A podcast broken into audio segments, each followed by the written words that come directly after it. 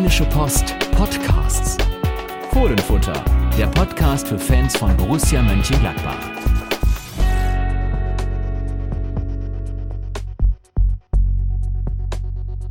Da sind wir wieder mit dem Fohlenfutter Podcast. Äh, mein Name ist Carsten Kellermann und heute an meiner Seite sitzt Thomas Kuhlke. Ich freue mich erstmals Teil des Podcasts sein zu dürfen. Ja, ein Debüt genau wie Michael Lang. Äh, Thomas heute zum ersten Mal im Podcast dabei. Also Michael Lang war noch nicht im Podcast dabei, sondern hat bei Borussia sein Debüt gegeben beim 2 zu 2 in Wolfsburg. Hast du das Spiel gesehen, Thomas? Ich habe das Spiel gesehen und äh, war angetan von den äh, Angriffen, die es jeweils zu, den, äh, zu Beginn der Halbzeiten gab.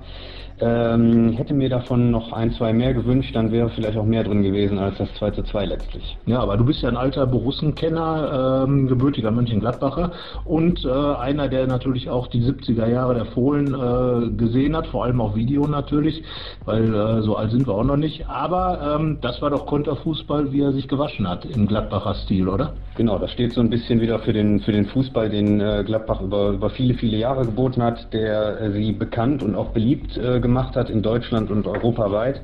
Ähm, und äh, was ja letztlich nie so ganz verloren gegangen ist, aber ähm, jetzt ähm, scheint es wieder so ein, so ein Aufblühen zu geben ähm, in den letzten Jahren. Äh, ich denke so ab der Favre-Zeit mit, mit Marco Reus äh, ist das äh, immer schon wieder ein Element äh, gewesen und ähm, jetzt sticht so richtig wieder raus. Aber das ist ja, wie gesagt, ganz klassischer Fohlenfußball, auch das System. Wir haben schon öfter darüber gesprochen, 4-3-3, so hat damals auch Hennes Weißweiler spielen lassen, ähm, mit der, aus, mehr aus der Tiefe in die Tiefe, kann man jetzt sagen. Und äh, ja, in Wolfsburg äh, war in der Tiefe beim 1-0 war der Kollege Player. Sag mal was dazu. Ich meine, der hat jetzt äh, sieben Tore in sieben Pflichtspielen, das ist meine Hausnummer. Und äh, ja, ist jetzt die Frage, welches Tor des Monats hat er geschossen? Gegen Schalke oder gegen äh, oder in Wolfsburg? Viele Leute sagen, bei äh, Instagram haben wir so eine kleine Umfrage gemacht, sagen Wolfsburg, dein Favorit? Ja, ich würde auch Wolfsburg da favorisieren. Es war ein, äh, finde ich, herrliches Tor, äh, das seine ganze Klasse ähm, gezeigt hat. Ähm, ich hatte so ein bisschen das Gefühl während der Vorbereitung, dass sich der eine oder andere schon Sorgen machte wieder, äh, ob es in die Richtung geht, ha, ob das jetzt die Verstärkung ist. Und äh, deswegen ähm, finde ich es äh, gut, dass es äh, so gelaufen ist, dass diese Diskussion gar nicht erst aufkommen konnte, weil äh, Player jetzt sozusagen direkt geliefert hat. Ähm, sieben Tore aus äh, sieben Pflichtspielen. Wir nehmen da gerne den äh, Pokal-Dreierpack mit, auch wenn der Gegner vielleicht noch nicht von der allerhöchsten Kategorie war. Das war nicht der FC Bayern. Aber er zeigt ja jetzt äh, gegen, ähm, gegen die Bundesliga-Konkurrenz, äh, dass er immer zu Abschlüssen kommt, immer zu seinen Chancen. Und äh, wenn man zu so vielen Abschlüssen kommt, dann ist bei der Klasse des Spielers äh, auch immer irgendwann ein Ball drin. Und das ist jetzt fast äh, pro Spiel einer ist, ähm, ja, ist für Borussia natürlich sehr erfreulich. Ja, und äh, was ich gut finde, ist, dass er tatsächlich einfach mal, wie man so schön sagt, abzieht aus so einer Situation. Und äh, ja, ich glaube, von der Theorie her kann man sagen, je öfter man aufs Tor schießt, desto höher ist die Wahrscheinlichkeit, dass die Bälle auch reingehen. Und im Zuge dessen, äh, Torgan Hazard hat auch drei Tore gemacht. Das heißt, äh, wir haben über die ganze Woche äh, noch nicht gesprochen, äh, weil wir letzte Woche keinen Podcast gemacht haben in der englischen Woche. Aber man kann sagen, äh, drei Spiele. Äh, Borussia hat jeweils mindestens zwei Tore geschossen und sechs von den sieben Toren, die geschossen wurden, haben Player und Hazard jeweils drei gemacht und Hazard ist im Moment auch richtig drin. Ähm, scheint jetzt das einlösen zu wollen, was er vor der Saison bei uns im Interview gesagt hat, nämlich dass er sich nochmal steigern will. Genau, also ich glaube, dass das so eines der äh, positivsten oder eine der positivsten Erkenntnisse aus der aus der Woche ist. Man kann sich ja immer darüber streiten, ob jetzt vier Punkte bei dem Programm äh, gut sind, ob es ob es ausreichend sind, ob es ob es hätten mehr sein müssen oder sollen. Aber du hast es ja schon angesprochen, äh, sieben Tore geschossen zu haben in den drei Spielen gegen ja nun wahrlich Mannschaften, gegen die sich Gladbach in der Vergangenheit auch öfters schwer getan hat, ähm, ist erstmal ein, ein gutes Argument äh, pro äh, Offensive der Borussia und äh, das Player und Hazard so jetzt getroffen haben, ähm, hat noch einen weiteren positiven Aspekt. Es ist gar nicht so aufgefallen, dass Stindl und äh, Raphael, die Torschützen der vergangenen Spielzeiten, die Top-Torschützen, äh, gar nicht dabei sein konnten. Äh, und dass zwei Spieler von äh, Borussia in drei aufeinanderfolgenden Spielen äh, jeweils treffen, das hat es schon seit 31 Jahren nicht mehr gegeben. Im Mai 1987 haben Uwe Rahn und Christian Hochstetter jeweils in drei aufeinanderfolgenden Spielen getroffen. Also die beiden haben da was äh, Historisches geschafft. Ja, das muss man erstmal den Leuten nochmal klar machen, den jüngeren Zuhörern des Podcasts. Also äh, Christian Hochstetter war ja später Manager bei Borussia, äh, hat eigentlich seine gesamte Karriere hier in Gladbach verbracht und Uwe Rahn war damals äh, Torschützenkönig für Borussia. Genau, ein ähm, Topspieler, der absoluter Topspieler, Fußballer des Jahres geworden. Genau, und äh, man kann sagen, er war glaube ich kein Mittelstürmer, kein Mittelfeldspieler, sondern war fast schon so ein bisschen hängende Spitze, Spielmacher, alles zugleich. Also ein sehr moderner Spieler zu seiner Zeit, auch deutscher Nationalspieler. Und äh, die Borussia hat ihn jetzt wieder so ein bisschen ausgegraben, hat im, im Fohlen-Echo-Magazin äh, eine große Geschichte über Uwe Rahn, der seine Torjägerkanone äh, der dem, dem Verein fürs Museum übergeben hat, äh, hat ihn besucht und äh, ja, das war damals ein großartiger Spieler. Das war ohnehin diese Zeit, da in der äh, Dieter Hecking ja versucht hat, äh, in Gladbach, äh, er hat es nicht versucht, er ist in Gladbach Profi geworden, konnte sich aber nicht durchsetzen, unter anderem, weil ein Uwe Rahn da war. Ne? Das war ein großartiger Sturm damals. Ja, ich denke auch, dass, äh, dass man die äh, Zeit da durchaus jetzt vergleichen kann. Man war damals nicht, nicht mehr äh, ähm, äh, so nah dran, um, um den Titel zu äh, vielleicht um den Titel mitzuspielen. Äh, die, die 70er waren vorbei, aber man hatte immer noch eine unglaublich talentierte Mannschaft mit vielen jungen Spielern. Rahn war schon als 18-Jähriger 1980 gekommen ähm, und äh, mit einer enormen Offensivkraft. Äh, die Borussia schoss damals auch um die 70, 80 Tore pro Saison. Ähm, da muss die heutige Generation erstmal wieder hinkommen. Ja, allerdings. Also es waren jetzt, du hast eben schon angesprochen, die drei Spiele, um das nochmal ganz klar zu sagen. Also es gab das 2-4 in Berlin, dann das 3 zu 1 gegen Frankfurt, wo dann eine der Mannschaften nochmal aus ein bisschen aufgearbeitet wurde, die in, in, der letzten Saison doch Gladbach oder in den letzten beiden Saisons Gladbach ziemlich übel mitgespielt hat. Und jetzt das 2-2 beim äh, in Wolfsburg, dort wo seit 2003, da sind wir schon wieder in der Geschichte, irgendwie nicht mehr gewonnen wurde. Damals äh, Joris van Houten Tor gemacht, Ari van Lent und Jonas Kolka, die wenigsten erinnern sich möglicherweise noch an ihn, hatte er seine große Zeit, glaube ich, bei Ajax Amsterdam als Außenstürmer, aber hat dazu beigetragen, dass es mal einen Sieg in Wolfsburg, einen von zwei erst gab. Und äh, der andere war, das weiß natürlich auch jemand wie du ganz genau, 95, das 98, äh, 98, Entschuldigung, 95 war das Pokal, der Pokalsieg gegen Wolfsburg in der Nähe von Wolfsburg in Berlin. 95, 98 äh, die Rettung am letzten Spieltag. Ja, Winhoff und Effenberg noch im alten Wolfsburger Stadion. Aber äh, jetzt eben dieses 2 zu 2, 7 zu 7 Tore. Ähm, vorne finde ich sieben Tore in zwei Spielen, mindestens immer zwei gemacht, gut. Hinten natürlich sieben Tore, nicht wenig, oder? Ja, auch die Art und Weise, wie die Gegentore gefallen sind, wird mit Sicherheit die, äh, die Mannschaft äh, und den Trainer noch ordentlich fuchsen in dem einen oder anderen Fall. Ähm, dass so ein Tor wie gegen Frankfurt nicht passieren darf, ähm, das ist klar, kann, ist war aber letztlich ähm, nicht entscheidend, weil der, ähm, weil die Mannschaft ähm, eine Antwort fand und direkt das 3-1 gemacht hat. Ähm, ärgerlicher sind dann natürlich äh, Gegentore äh, wie das 1-1 in Berlin oder das äh, die jeweiligen Ausgleiche in Wolfsburg, weil man äh, nach einer Führung äh, dann äh, jeweils nicht sehr lange ähm, eben die die Führung halten konnte ähm, und die so für den, wahrscheinlich auch für den, für den uns, uns als Betrachter, aber als auch für die Mannschaft einfach viel zu einfach gefallen sind. Und vor allen Dingen, äh, das hat Dennis Zakaria auch gesagt, äh, die zehn Minuten nach dem eigenen Tor sind die gefährlichsten, weil man dann, das hatte Dieter Ecking im Vorfeld ja mal gesagt, noch so eine gewisse Euphorie hat. Und diese Euphorie scheint sich bei Borussia eher dann so in, in äh, Nachlässigkeit auszuarten, weil dann eben der, der Gegner sowohl in Berlin nach dem 1-0 durch den Elfmeter von Torgan Hazard, als auch jetzt in Wolfsburg nach beiden Führungen, einmal hat es glaube ich fünf Minuten gedauert, einmal zwölf, ähm, und ein Tor, was kurz nach dem 1-1 der Wolfsburger fiel, wurde ja noch nicht mal anerkannt, weil, weil, Tor, äh, weil da ein Foul im Spiel war. Also es hätte noch schlimmer kommen können in, in der Rückwärtsbewegung. Und das ist einfach ärgerlich, äh, dass äh, so gesehen eigentlich diese, dieser eine oder dieser eine Punkt, den es auswärts gegeben hat, definitiv mehr hätte sein können. Und äh, andererseits vier Punkte in diesen drei Spielen, äh, wenn man bedenkt, dass im, im, Vorjahr gegen Frankfurt eigentlich gar nichts geholt wurde, dass in Wolfsburg meistens verloren wurde in den letzten Jahren, äh, hat man dann eben vier Punkte, die in der Summe wahrscheinlich okay sind. Und der gesamte Start, äh, glaube ich, kann man sagen, äh, ist dann ja doch gelungen. Borussia ist oben dabei. Genau. Was so ein bisschen äh, noch ähm, Ihnen wahrscheinlich nachhängt, ist natürlich die Diskussion, dass der Auswärtssieg fehlt. Das äh, ist so ein wenig äh, wahrscheinlich der Wermutstropfen bei den elf Punkten, die man hat, die ja in der Gesamtschau äh, äh, sehr, sehr ordentlich sind, äh, einen sehr, sehr guten Start bedeuten, ähm, aber die natürlich äh, vornehmlich durch die Heimstärke letztlich zustande gekommen sind. Ja, ich meine, das hat Berti Fuchs hat das gesagt, Borussia muss zu Hause wieder eine Macht werden. Da kann man sagen, wer zu Hause Schalke den Vizemeister, Leverkusen ständiger internationaler Teilnehmer und Frankfurt den äh, amtierenden Pokalsieger schlägt, der hat glaube ich schon was hingestellt. Äh, Berlin natürlich zu einem Zeitpunkt bekommen, die haben jetzt zu Hause auch die Bayern besiegt, auf die Bayern kommen wir später noch zu sprechen. Naja und Wolfsburg finde ich, da wächst gerade was ran, also da äh, muss man schon mal hingucken, da hat Bruno Labbadia glaube ich im Moment eine Mannschaft mit gar nicht so großen Namen, aber offenbar vielen jungen Spielern, mit äh, gleichzeitig aber auch erfahrenen Spielern, guten guten Torwart hinten drin, ähm, ein niederländischer, riesiger, langer Stürmer, der sogar, glaube ich, länger ist als Christopher Heimeroth. Und äh, ja, also das sind irgendwie so ein paar Sachen, wo ich sage, Wolfsburg scheint auf einem anderen Weg zu sein als in den Jahren zuvor.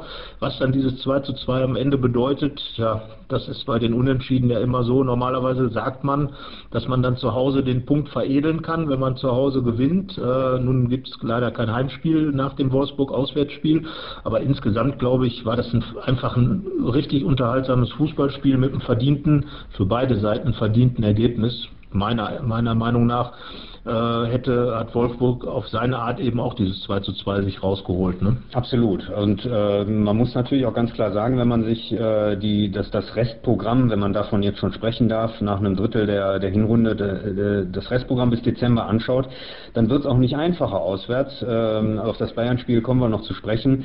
Äh, und dann folgen fast ausschließlich äh, Mannschaften, die dem oberen äh, Tabellentableau ähm, äh, anzutreffen, normalerweise anzutreffen sind. Und dazu noch der SC Freiburg, bei dem äh, Gladbach ja eine äh, Bilanz hat, die äh, der ähnelt, die vom, zum Beispiel beim äh, FC Augsburg oder eben beim VfL Wolfsburg. Ja, sogar noch schlechter. Ich glaube, der ist noch ein Jahr länger. Äh, damals war Ari van Lent, glaube ich, der Torschütze ja. beim 1 zu 0 Sieg 2002. also die weitaus Älteren mögen sich daran erinnern. Ähm, ja, das war äh, tatsächlich ein Jahr, nachdem Borussia den ersten Abstieg wettgemacht hat, 2001 die Rückkehr. Und da gewann man dann in Freiburg. Wir müssen allerdings der Fairness halber sagen, es gab auch einen Auswärtssieg, einen weiteren seitdem dummerweise nach dem zweiten Abstieg, also in der zweiten Liga, hat Gladbach dann auch in Freiburg in der zweiten Liga gewonnen. Aber jetzt ist man halt erstklassig und wir zählen nur Bundesliga und da gibt es halt seit 2002 diese äh, Problematik. Äh, ja, seltsam. Also wenn man Dieter Hecking oder wen auch immer darauf anspricht äh, und nach das Wort Angstgegner in den Mund nimmt, dann äh, werden die Minen etwas versteinerter.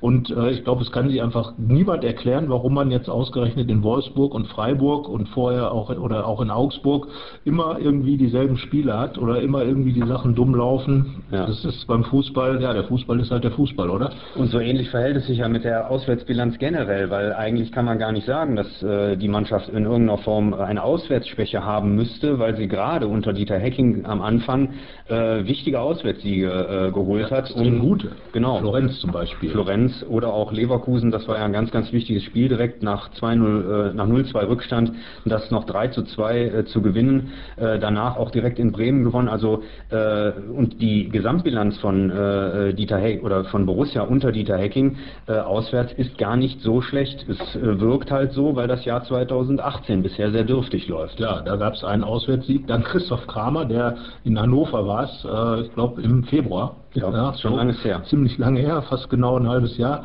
Ach Quatsch, noch mehr. Was haben wir jetzt? Noch länger, über sieben Monate. Ja. Über sieben Monate. Äh, wir erinnern uns natürlich an diesen Fernschuss, äh, den wahrscheinlich auch Christoph Kramer noch bis heute nicht erklären kann, der genauso ein Mirakel ist wie die komischen Serien in Wolfsburg und äh, Freiburg.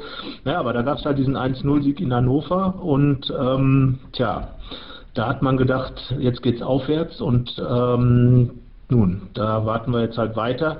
Und ja, insgesamt ist schon seltsam, dass eine Mannschaft, die eigentlich gut kontern kann, auswärts halt nicht so zum Zuge kommt ähm, und äh, eigentlich auch Spieler hat, die, ja, die in der Lage sind, auswärts so ein Spiel zu machen.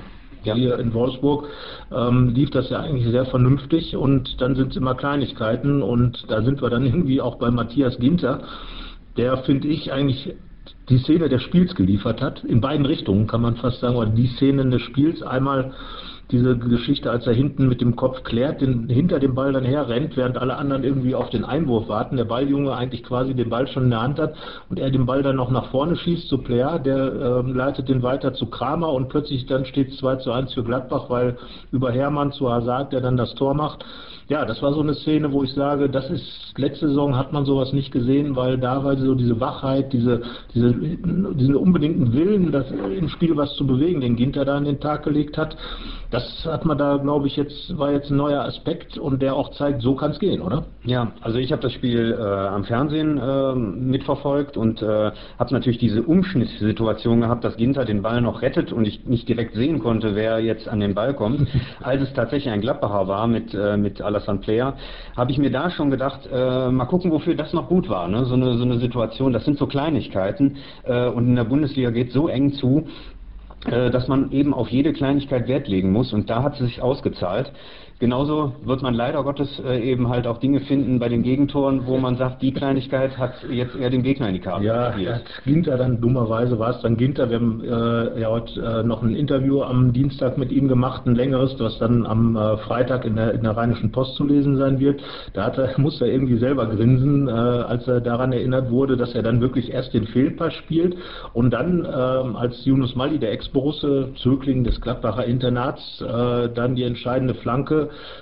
ähm, äh, gibt und, und von hinten der Wolfsburger Stürmer kommt und Ginter sagt, das war jetzt so im Fernsehen nicht oder im Stadion nicht zu erkennen, der Ball sei noch abgefälscht gewesen und deswegen war halt der Wolfsburger dann in der besseren Situation. Es sah erst so aus, als wenn Ginter den übersehen hätte. Wie auch immer, jedenfalls äh, der Ursprung war sein Fehlpass nach vorne und äh, ja, dann hat halt Wolfsburg schnell umgeschaltet und ähm, aber trotzdem hat Dieter Hecking ganz klar gesagt, zwei richtig blöde Gegentore. Ähm, jetzt muss man sich nochmal an das erste Gegentor erinnern. Wie war das nochmal? Also da hat Alessandro Player ja. eben halt einen kapitalen Fehlpass, äh, Fehlpass gespielt, aber da gehört dann eventuell auch schon dazu, dass er unter Druck angespielt worden ist. Das sind eben diese Kleinigkeiten. Das hat Michael Lang, glaube ich, ja auch selber auch gesagt, dass er da vielleicht in der Situation äh, den Ball einfach hätte schlagen sollen oder ja. müssen. Aber das sind Bruchteile von ja. Sekunden, in der so eine Entscheidung getroffen, in der so eine, also eine Entscheidung getroffen werden muss. Und ähm, das zeigt, wie, wie eng es, äh, wie eng es in der Bundesliga zugeht. So und dann ist halt diese Qualität, das muss man einfach auch sagen, äh, wie dann äh, das Tor von Wolfsburg gefallen ist, dieser Fernschuss, einfach zack, war genauso entschlossen, aber äh, noch ein paar Worte vielleicht zu Michael Lang. Äh, das war sicherlich eine unglückliche Situation, aber ansonsten fand ich sein Debüt eigentlich wirklich sehr sicher. Also er hat äh, gleich als Führungsspieler ist er gleich aufgefallen, hat viel dirigiert, viel gesprochen auf dem Platz, sehr präsent. Also das, was ihm auch nachgesagt wird, dass er schnell irgendwo in so einer Mannschaft ankommt. Ähm, hat aber auch zugegeben, dass er sich erstmal an die Bundesliga gewöhnen muss. Nach 75 oder knapp 75 Minuten war er platt und er hat gesagt, während er in Basel, seinem ehemaligen Verein in der Schweizer Liga, eigentlich 70 Prozent des Spiels vorne rumgestanden, nicht rumgestanden hat, vorne gespielt hat, muss er jetzt halt weitaus defensiver arbeiten. Das ist dann halt die Bundesliga. Also, ähm, aber so vom Eindruck her ist das, glaube ich, schon die Verstärkung, die sich Borussia erhofft, oder? Ja, ich glaube, dass, das, äh, dass man sehen konnte, dass sowohl ähm, das Zusammenspiel innerhalb der Viererkette, äh, weil da gibt es ja auch unheimlich viele Automatismen, die funktionieren müssen, die Abstände, äh, das gemeinsame Rausrücken, dass das gut funktioniert hat, dass es da keine Missverständnisse gab und genauso, und das haben ja beide Spieler schon äh, gesagt, dass das Zusammenspiel Lang-Hermann sehr gut funktioniert hat, ja. ähm, sowohl was die äh, defensive Absicherung angeht, als auch eben äh, das Spiel nach vorne. Und ähm, dass das Spiel halt komplexer ist als wahrscheinlich in der Schweizer Liga, äh, ich glaube, dass sich äh, Michael Langer sehr, sehr schnell ähm, zurechtfinden wird. Ja, das glaube ich auch. Also dann vielleicht, du hast ihn gerade schon erwähnt, Patrick Herrmann, äh, ja, der Zweikampfstärkste stärkste Borusse, war selber total überrascht, als er davon gehört hat. Ähm, aber er war auch der laufstärkste Borusse. Das ist für einen Außenspieler auch relativ selten, sonst ist das ja eigentlich in dieser Saison immer Jonas Hofmann gewesen. Der konnte es diesmal nicht sein, weil er nicht gespielt hat, aber dann ist Patrick Herrmann äh, in die Bresche sozusagen gesprungen und keiner ist mehr gelaufen, auch kein Wolfsburger. Und äh, da muss ich mal sagen, Hut ab, weil Patrick Herrmann war ja im Sommer schon gefühlt fast weg, hat dann mit einem ganz tollen Spiel in Southampton äh, wirklich gezeigt, dass er, dass er sich hier durchsetzen will und hat jetzt zum ersten Mal die Chance auch von, von Anfang an bekommen. Gegen, ne, Moment, war gegen Frankfurt. War, hat er sein Startelfdebüt gegeben, war jetzt zum zweiten Mal in Wolfsburg dabei und hat das auch meines Erachtens nach absolut gerechtfertigt, gerade in Wolfsburg, mit seiner Laufleistung, mit dem Assist zum Tor. Und äh, ja, mehr kann man eigentlich nicht vom Außenspieler verlangen, oder? Gerade, gerade äh, diese ähm, Geschichte zeigt wieder, wie, wie schnelllebig das, das Geschäft dann äh, ist. Ähm, du hast Southampton angesprochen, da verletzt sich Ibo Traoré im Grunde nach, nach wenigen Minuten und ähm, schon ergibt sich sich für, für Patrick Herrmann eine ganz neue äh, Situation, weil er da zeigen konnte, äh, auf mich äh, könnte er vielleicht noch äh, ein, zwei Wochen länger und Monate und vielleicht Jahre äh, letztlich bauen. Ähm, und das ist jetzt nicht nur mein Bewerbungsspiel für, für andere Vereine, sondern ich zeige, dass ich Borussia noch was geben kann. Und das, das ist das Wichtige. Er untermauert das jetzt äh, auch, hat, er, hat er nachgelegt, nicht nur mit seinem Tor dann gegen, gegen Schalke, das wichtige 2 zu 0 äh, das dann den Weg geebnet hat für die drei Punkte, ähm, sondern eben jetzt auch mit so einer couragierten äh, Leistung, wie du schon gesagt hast, ähm, solche Werte sind für einen Außenbahnspieler außerordentlich ja. äh, bemerkenswert. Ja, also vor allen Dingen, weil er auch ich finde, er macht einen unheimlich stabilen, körperlich stabilen Eindruck. Er war ja immer so ein bisschen nach seinen, seinen vielen Verletzungen und schweren Verletzungen, die er auch gehabt hat, wirkt er immer so ein bisschen anfällig, so ein bisschen, ja, fast kränklich. Und äh, jetzt ist er wieder einer, der, der steht halt da so, wie man so schön sagt, sein Mann und, und äh, ist auch in den Zweikämpfen ganz anders drin. Das gilt irgendwie für die gesamte Gladbacher Mannschaft. Das hat Matthias Ginter ja auch gesagt, dass also insgesamt eine andere Stabilität in der Mannschaft drin ist.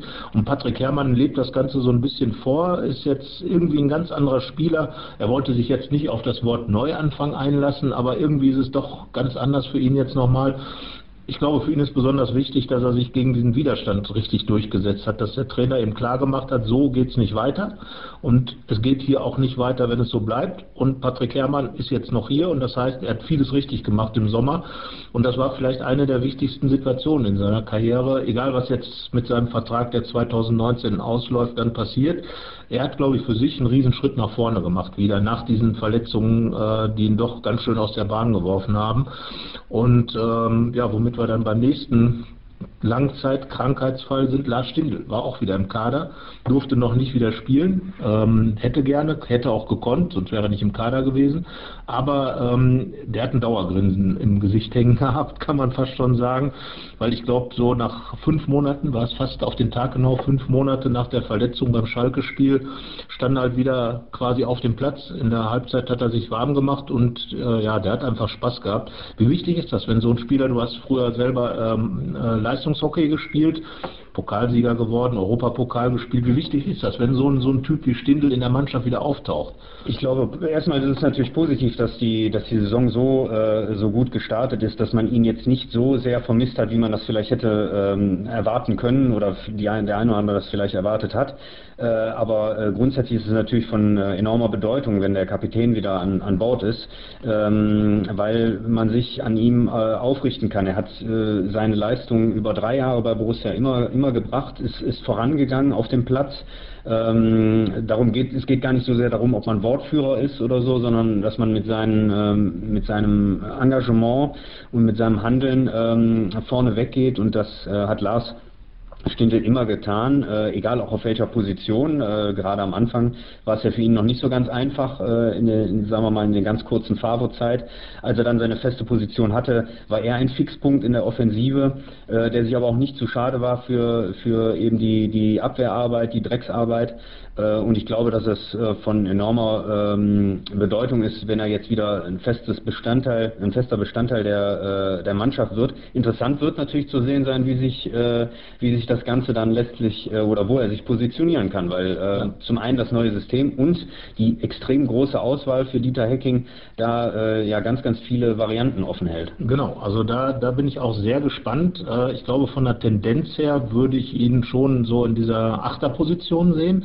Wobei äh, der Spielertyp Stindl äh, ist halt die Frage. Er ist jetzt äh, schon einer, der das Spiel extrem schnell machen kann mit seinen Pässen, aber er ist halt äh, auch einer, der extreme Lauf Laufwege machen kann, aber er ist halt nicht so dieser extreme Dynamik, die jetzt beispielsweise ein Danny Zakaria oder auch ein Florian Neuhaus oder auch ein Jonas Hofmann entwickeln, die hat er halt nicht, weil er jemand ist, der eher mit dem Ball am Fuß plötzlich irgendwelche explosiven Dinge tun kann, aber so dieses Balltreiben ist halt nicht so sein Ding.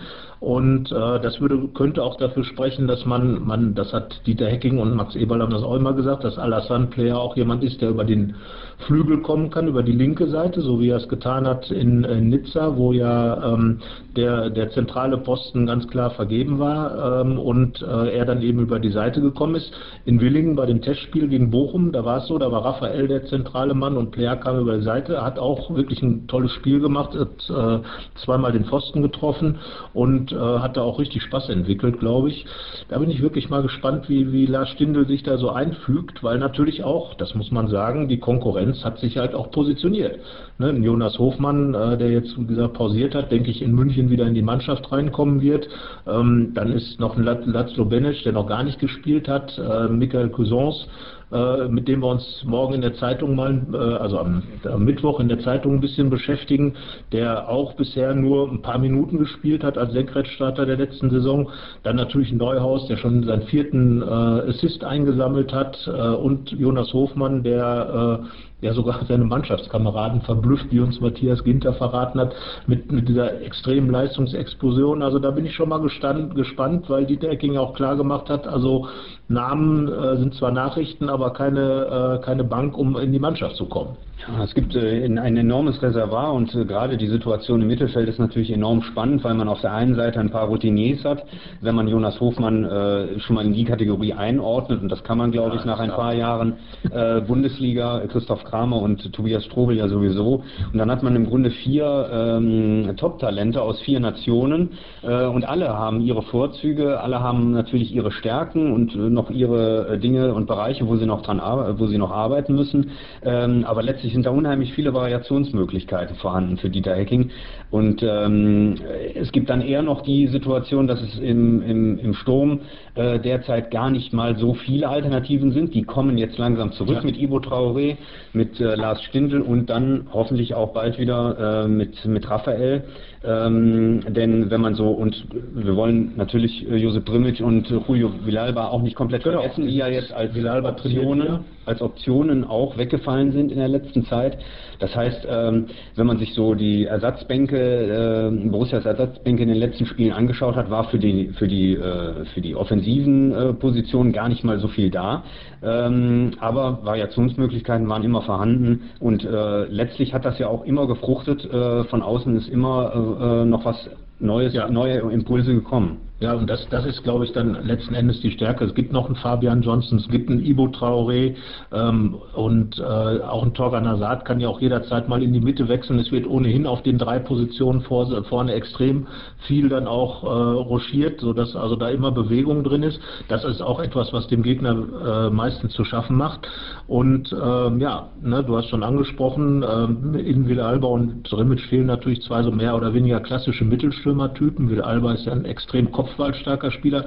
Drimmitsch hat äh, vergangene Saison in München äh, das 1 zu 0 geschossen, was jetzt so ein Pyrrhus-Führungstor war, nach dem 1 zu 5, was es dann gab. Aber da Josep Drimmitsch, äh, der, der jetzt im Moment Rückenbeschwerden hat, ähm, vielleicht weil er so extrem auf die WM hingearbeitet hat und über die ganzen Monate sich äh, vielleicht auch das ein oder andere Zeichen äh, dann äh, nicht so an sich rangelassen hat, die, dass sein Körper ausgesendet hat, ist jetzt im Moment wieder in der Aufbauphase ähm, ja, man muss gucken, wann er zurückkommt. Will Alba ist im Training äh, wird sich eher über Freundschaftsspiele, glaube ich, ein bisschen positionieren können. Aber wie gesagt, es gibt ja auch noch Lars Stindl, der ja beim Confed Cup tatsächlich Mittelstürmer gespielt hat und ähm, naja, auf jeden Fall schon gezeigt hat, dass er auf der Position auch was bewegen kann. Deswegen, also äh, Player wird irgendwann mal eine Pause bekommen, hat jetzt im Prinzip durchgespielt, äh, sollte eigentlich ein bisschen leichter herangeführt werden, aber dadurch, dass eben Raphael jetzt auch ausgefallen ist wegen seiner Wade, die nach wie vor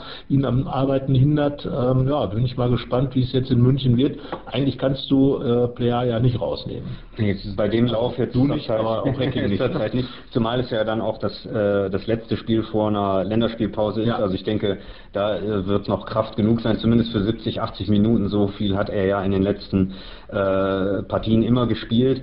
Ähm, und ich denke, dass er ähm, jemand ist, der äh, dann auch Gegenspieler bindet. Ich glaube, er ist in der Bundesliga angekommen und die anderen ja. äh, Vereine äh, und Verteidiger werden seinen Namen jetzt schon auf dem Schirm haben. Ja. Also insofern ist das auch ein ganz, ganz wichtiger Punkt, dass er natürlich ähm, dadurch auch Freiräume schaffen kann für einen Hazard, für einen ja. Hermann, die dann vielleicht mal innen reinstoßen.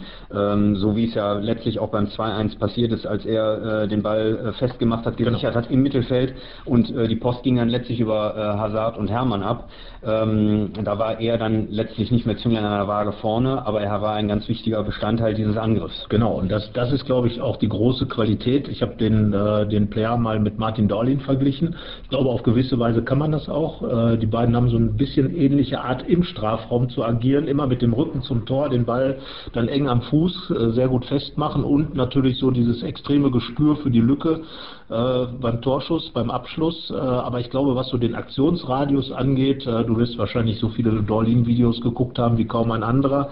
Äh, da ist das Player, glaube ich, dann nochmal eine andere Hausnummer, oder? Das stimmt, das stimmt. Aber das ist ein gutes, äh, gutes Beispiel, weil ich denke, dass ein guter äh, Mittelstürmer, eine gute Sturmspitze, ähm, die die Gefährlichkeit ausstrahlt, immer auch äh, den anderen, den Mitspielern, den Offensivspielern hilft. Und da war Dorlin, glaube ich, äh, auch immer eines der, der besten Beispiele, weil ich glaube, nur durch ihn konnte Heiko Herrlich äh, Torschützenkönig werden. Durch ihn hat das Ganze funktioniert und auch in der Saison danach, als äh, Andrzej Juskowiak ja kam und äh, große Probleme hatte, ähm, anzukommen. Äh, ich glaube, da war es kein Zufall, dass ausgerechnet die Halbserie, in der Dorlin zurückgekehrt ist, dann auch die beste äh, Halbserie für Pettersson und für ähm, Juskowiak waren, ja. weil sie einfach ähm, ähm, da der, der Fokus nicht mehr ganz auf, auf, auf ihnen lag. Und ich glaube, äh, dass das jetzt auch einem äh, Hazard, einem äh, letztlich auch einem Raphael und einem Stindl, die natürlich äh, dank ihrer individuellen Klasse äh, mh, genug äh, Bundesliga-Tore auch so erzielen können, klar, dass das dass das hilfreich sein wird. Ja,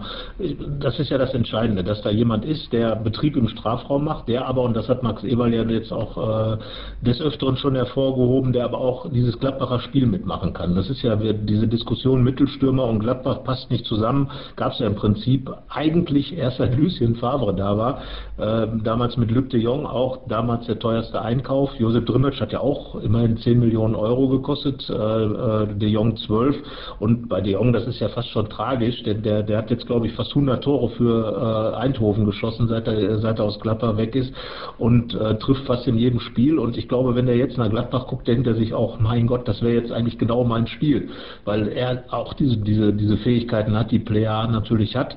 Plea ist vielleicht noch ein bisschen feiner Technik, feinerer Techniker, aber ähm, ja, die Zeit für Mittelstürmer ist wieder da. Dieter Hecking hat ja auch eigentlich immer schon mit Mittelstürmern gespielt in seinen Mannschaften und ähm, ja, da bin ich mal gespannt, wie sich das weiterentwickelt, aber da gebe ich dir absolut recht, was gut angefangen hat, äh, das kann man auch nicht mehr einfach so zurückdrehen, weil ich glaube, wenn du als Stürmer einmal in so ein Ding drin bist, deine Tore geschossen hat, dann ist der Hauptdruck schon mal weg und ich glaube schon, dass ein Player jemand ist, der auf eine zweistellige Ausbeute hinaussteuert. Hazard meines Erachtens nach auch, weil der hat nochmal einen richtigen Schritt gemacht, wie er jetzt auch das Tor dann macht. Äh, es gibt zwar Leute, die sagen, den muss er machen, ist wahrscheinlich auch so, aber er hat ihn früher nicht immer gemacht, nachdem er von Hermann so freigespielt wurde. Und da sehe ich dann schon, dass er so ein bisschen dabei ist, jetzt, das haben wir auch jetzt in der, in der Zeitung geschrieben, so ein bisschen aus dem Schatten seines großen Bruders rauszutreten. Wobei der ist natürlich enorm. Das ist einer der besten Spieler der, der Gegenwart.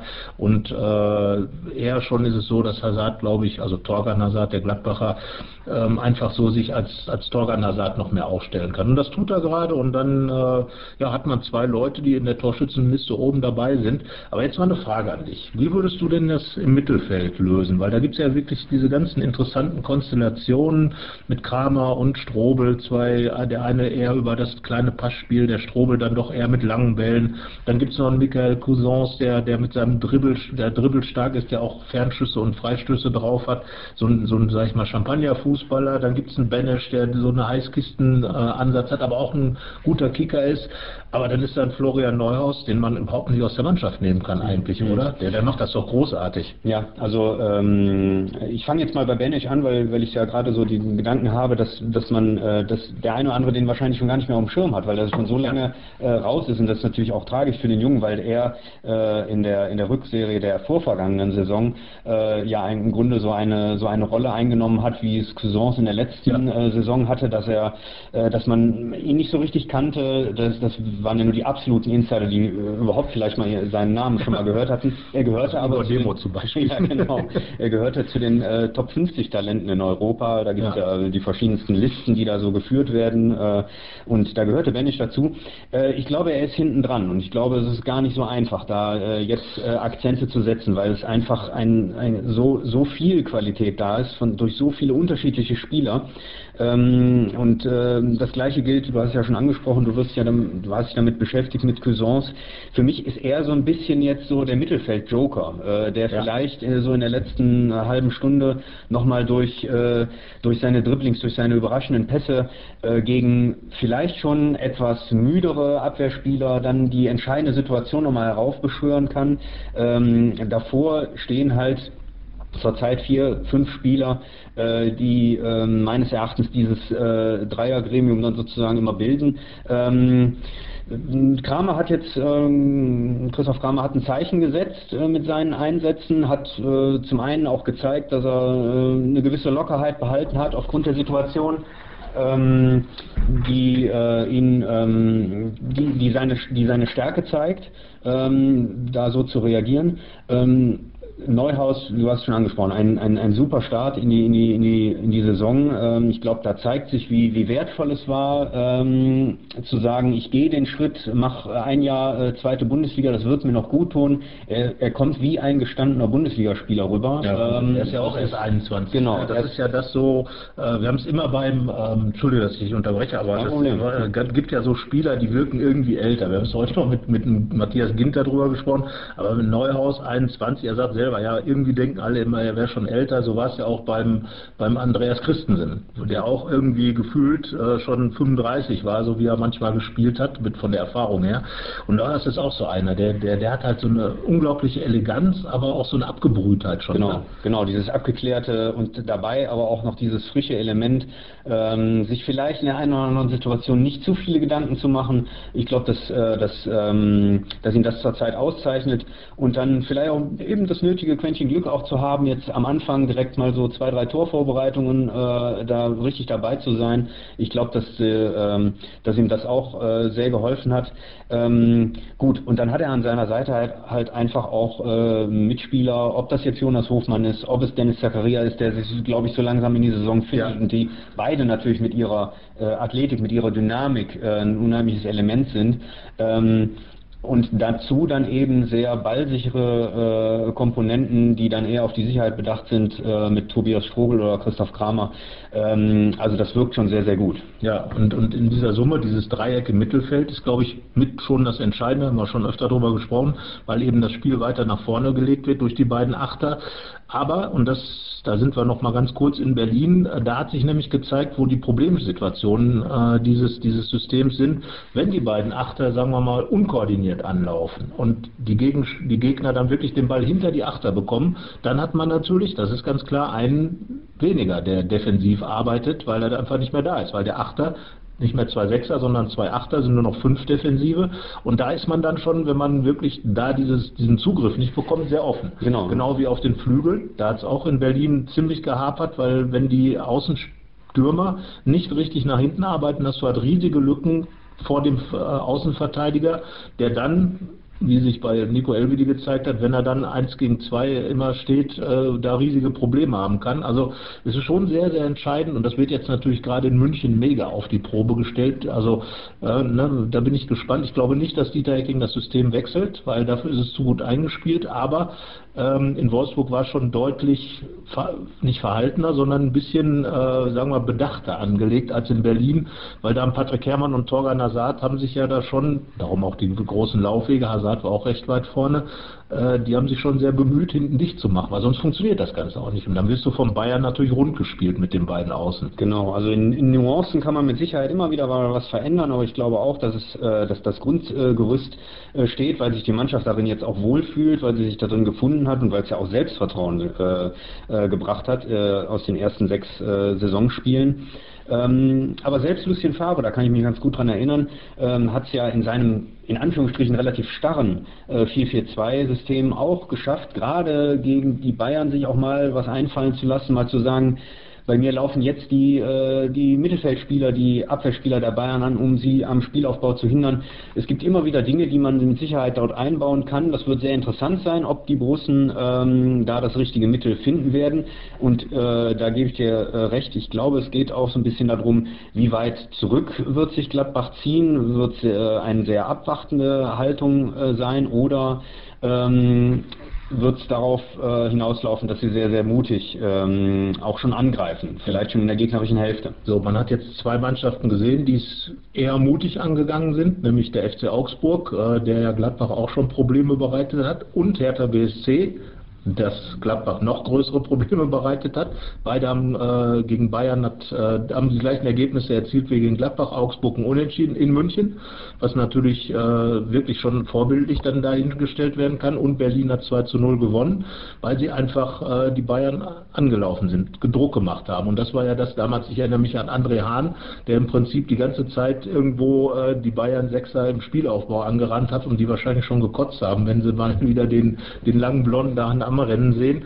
Ja, aber ich glaube, das ist genau das. Man muss aktiv sein. Und das hat Kramer, äh, Christoph Kramer heute auch nochmal gesagt. Äh, man muss den Bayern im Prinzip die erste Welle schon abnehmen, weil wenn die angespült kommt, dann kann die dich halt weghauen. Und Gladbach hat es ja nun vergangene Saison äh, live erlebt beim 1 zu 5 eine halbe Stunde gut gemacht, äh, 60 Minuten schlecht gemacht und dann äh, alle 10 Minuten war einer drin.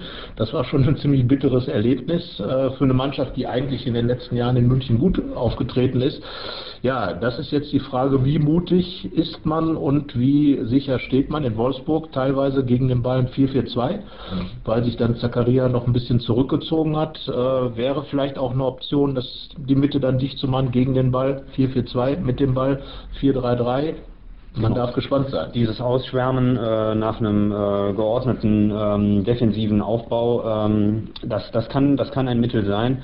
Ähm, grundsätzlich, das hast du jetzt gerade auch schon angedeutet und Matthias Ginter hat es bei uns im Interview auch gesagt, äh, man darf sich nicht darauf verlassen, dass die Bayern jetzt gerade eventuell eine Schwächephase haben könnten, nur weil zwei Spiele vielleicht nicht so gut gelaufen sind. Es sind einfach viel zu viele Topspieler in diesem Kader und äh, keiner kann sich dort äh, seiner Sache sicher sein, äh, also die oder besser gesagt die wenigsten auf jeden Fall. Ähm, jeder muss Topleistung anbieten und wenn es dann mal eine Woche gab, wo es nicht so gelaufen ist, dann ähm, heißt das gerade bei den Bayern natürlich überhaupt nichts, dass, das, äh, dass man da die Hoffnung haben könnte, äh, da würden vielleicht ein, zwei Prozent äh, äh, auf jeden Fall fehlen.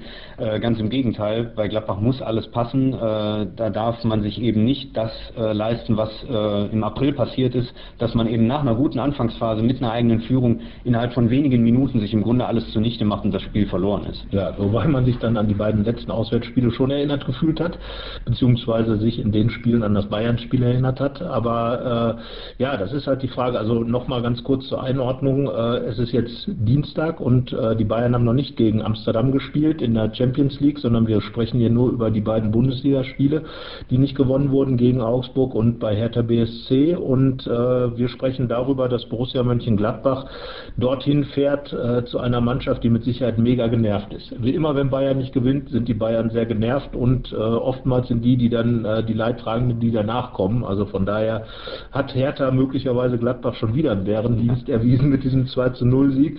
Jetzt äh, stellen wir uns natürlich die Frage, wer sollte spielen in München? Ähm, ich würde sagen Jan Sommer. Ja, das äh, ist äh, etwas, was ich unterstreichen kann, auf jeden Fall. Ja, also äh, gar nicht die Abwertung an äh, Tobias Sippel, den zweiten Torwart der Gladbacher, aber Sommer spielt einfach eine Riesensaison, hat auch in Wolfsburg wirklich gut gehalten und äh, war an den Gegentoren, glaube ich, sehr unbeteiligt. Ähm, äh, Gerade auch das erste konnten hätte, hat der ein oder andere zunächst mal nochmal drauf geguckt, aber war nicht haltbar, meine ich. Dafür kam der Schuss zu platziert. Ja, Abwehr, würdest du was ändern? Nein, also Bayer ist immer noch angeschlagen. Äh, äh, ja. Ich denke dadurch, dass, äh, dass, die, ähm, dass die Woche, ähm, dass Gladbach natürlich keine englische Woche jetzt ähm, hat, dass äh, Michael Lang fit genug sein wird, um auch wieder von Anfang an spielen ja. zu können. Ich glaube, ansonsten gibt es da keinen Grund, irgendetwas zu ändern. Ähm, ja, wenn man dann ins Mittelfeld geht, äh, da haben wir ja jetzt häufig, häufig ja. drüber gesprochen, dass äh, da natürlich äh, viele Möglichkeiten da sind, etwas zu ändern, ob etwas geändert werden muss. Wie siehst du das? Also, also ich könnte mir gut vorstellen, dass Jonas Jonas Hofmann wieder reinkommt, äh, anstelle von, ähm, ja, das ist die Frage, von Neuhaus oder Zakaria. Gegen Frankfurt äh, waren es ja Hofmann und Zakaria, die gespielt haben, haben es, fand ich, auch gut gemacht. Ähm, am besten haben bisher immer Hofmann und Neuhaus äh, zusammengespielt. Das mhm. wäre natürlich schon auch eine mutigere Variante. Ich konnte mir vorstellen, dass Dennis Zakaria äh, wieder rein, da reinkommt, mit zusammen mit Jonas Hofmann, um einfach so dieses Element zu haben, auch den Doppelsechser hinstellen zu können. Mhm. Das ist, äh, könnte der taktische Kniff dann sein. Ähm, darum sage ich jetzt mal Hofmann rein und äh, Neuhaus raus und Neuhaus dann vielleicht als Mann für die Hinterhand, wenn es mal nochmal aus dem Mittelfeld was kommen soll mit Cuisance und Neuhaus hat man dann zwei, die auch torgefährlich werden können, wenn man in München möglicherweise, was ja manchmal passiert, einen Rückstand hat. Ja, das wäre dann also Kramer, Neuhaus, äh, äh, Kramer, Zakaria und Hofmann. Mhm. Mein Tipp, mein Tipp, äh, weil es eben so funktioniert hat. Hofmann ja. laufstark, äh, kann anlaufen, hat in München übrigens äh, beim 1 zu 5 den Pass auf Josep Drimic gespielt. Naja, und vorne, ähm, Raphael ist immer noch fraglich, glaube ich, wird knapp. Äh, Per muss man eigentlich, haben wir schon gesagt, wen stellen wir auf Außen? Ja, also zum einen äh, Player, glaube ich, aufgrund seiner, seines Laufs äh, sollte eine, eine, eine, feste Bank sein. Ähm, Lars Stindl ist noch kein äh, Startelf-Kandidat, das wäre zu früh. Insofern er äh, könnte in den letzten äh, 20 Minuten eine wertvolle Stütze sein, je nach Spielstand. Ähm, und außen äh, sehe ich so, dass, dass man da nicht, dass die Tagging da glaube ich nichts ändert. Äh, sowohl Patrick Herrmann als auch Torgan Hazard haben eine sehr gute Woche gehabt, äh, eine, sowohl persönlich ähm, äh, mit, mit Torbeteiligungen oder eben auch selbst eigenen Toren. Ähm, und sie sind laufstark, sie sind schnell, sie können dann, wenn es gut läuft, wenn Gladbach wirklich dazu kommt, äh, selbst äh, aktiv werden zu können, ähm, dann auch die Außenspieler der, der Bayern auch vielleicht mal in der Defensive beschäftigen ja. und sie dann auch so ein bisschen binden, weil das wird wichtig sein, dass man Entlastung hat. Und das funktioniert äh, nur, wenn man äh, äh Spieler hat, die auch mal in eine 1 zu 1, 1, 1 Situation gehen ähm, und ein bisschen Betrieb machen. Ja, das könnte natürlich auch Fabian Johnson sein, der gebürtige Münchner, wie Tobias Strobel im Übrigen auch. Also es könnte, der wäre vielleicht noch eine Alternative, dann wahrscheinlich eher für Patrick Herrmann, weil Torgan Hazard ist ja extrem gesetzt bei Dieter Hecking, weil Patrick Herrmann eben diese beiden Spiele gemacht hat, ein sehr kraftzehrendes Spiel in Wolfsburg hinter sich gebracht hat. Natürlich jetzt auch eine Woche äh, Zeit hatte, sich zu regenerieren. Also das, ich würde auch eher sagen, äh, den Sturm nicht zu verändern, aber wenn, könnte ich mir Fabian Johnson vorstellen, der als Strukturspieler gilt, äh, der allerdings in Berlin das nicht so besonders hinbekommen hat. Deswegen glaube ich auch eher, dass nichts geändert wird, aber das wäre vielleicht die Alternative, die man sich vorstellen kann. Und äh, ja, ich glaube auch eher Kramer als Strobel. So, äh, das äh, möglicherweise, dann haben wir die Bank ja auch schon ordentlich besetzt, würde ich sagen. Und äh, ja, dann Tipp, gibt man einen Tipp ab, wenn man nach, zu den Bayern fährt. Äh, der letzte Sieg liegt inzwischen zwei Jahre zurück, was für Gladbach ja schon mal gut genau, ist. Genau, also ich glaube, dass wir uns in einer Phase befinden, wo wir da äh, nicht so weit zurückschauen äh, müssen, ja. wie äh, wenn wir über Freiburg oder ja. Wolfsburg Spiele äh, reden. Also insofern, ich glaube schon, dass man Gladbach dort was zutrauen kann, wo, wofür es reicht. Das hängt auch natürlich ein bisschen vom Gegner ab, wie, ja. wie sie äh, jetzt letztlich am Ende dieser äh, drei englischen Wochen aufgestellt sind, sowohl mental als auch, auch körperlich. Ähm, das Wichtige wird sein, ähm, wenn es tatsächlich so sein sollte, dass die Bayern dort irgendwo Schwächen zeigen, dass sie es dann auch ausnutzen. Und äh, wenn sie das schaffen, ähm, dann äh, glaube ich, dass sie was Zählbares mitbringen. Mit anderen Worten unentschieden. Ja. Das wäre dann, glaube ich, ein Unentschieden, mit dem die Leute mehr zufrieden wären als mit dem Unentschieden in Wolfsburg nach dem Spielverlauf. Davon ist auszugehen. Äh, Sage ich auch. Also wenn alles optimal läuft, ist ein Unentschieden drin. Natürlich wird Gladbach da wieder hinfahren, wie immer, äh, mit dem Ansatz zu gewinnen. Das wäre auch schwachsinnig, wenn es nicht zu tun. Also sagen wir mal, Gladbach hat ein Unentschieden drauf. Wenn es top, top, top läuft, noch ein bisschen mehr. Ähm, und auf gar keinen Fall sollte es sicherlich sowas passieren wie in der vergangenen Saison, dass man dort, äh, sagen wir, den Unmut der Bayern extrem zu spüren bekommt. Das wäre schade, das würde nicht zum bisherigen Saisonverlauf passen. Ähm, beziehungsweise nach Berlin sollte dann vielleicht auch das Auswärtsspiel nicht so viele Gegentore bringen, weil dann diese Debatten natürlich gleich zurecht wieder hochkommen, äh, warum die Abwehr so durchlässig ist. Also ein schönes Unentschieden in München wäre der Gladbacher Borussia ganz gut zu Gesicht stehend. Und ja, äh, sagt mal, wie ihr aufstellen würdet sagt, was ihr tippt und äh, ja, ansonsten Anregungen schreibt ihr auch an die entsprechenden Stellen bei Facebook, bei ähm, Fohlenfutter und äh, ja, wir hören uns dann wieder nächste Woche. Wir sind dann gespannt, wie, der, äh, wie die Gladbacher sich in München verkauft haben und äh, bis dahin ja, wünschen wir viel Spaß beim Fußball gucken. Ne? Ja. Bis dann. Machen wir. Bis dann. Ciao. Ciao. Mehr bei uns im Netz www.rp-online.de